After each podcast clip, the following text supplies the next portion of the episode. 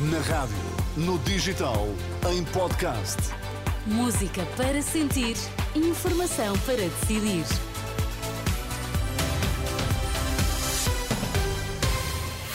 Vamos às notícias, edição no meio-dia com André Rodrigues. André, o que é que temos aí destaque a esta hora?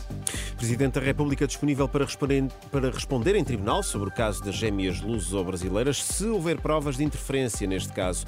Guterres lamenta colapso do cessar-fogo no Médio Oriente. Que apareçam as provas. Marcelo Rebelo de Sousa insiste que será o primeiro a responder perante a Justiça se houver provas de que interferiu no caso das gêmeas que receberam tratamento para uma doença rara no Hospital de Santa Maria, em Lisboa.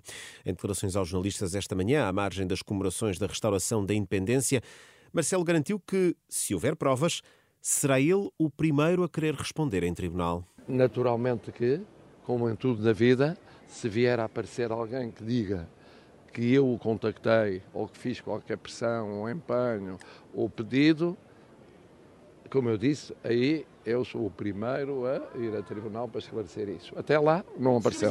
Presidente da República Marcelo Rebelo de Sousa, já o líder do Chega, André Ventura, quer chamar eh, com urgência ao Parlamento Marta Temido, a ex-ministra da Saúde, para esclarecer este caso.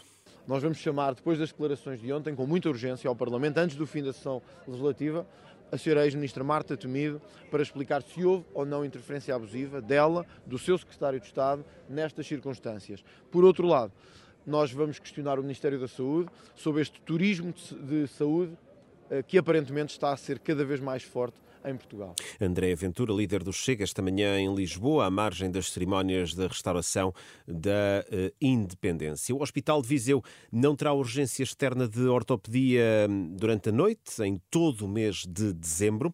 A administração do hospital adianta que não foi possível garantir escalas para o período noturno, tal como aconteceu uh, no mês de novembro. Os casos urgentes vão ser transferidos para Coimbra.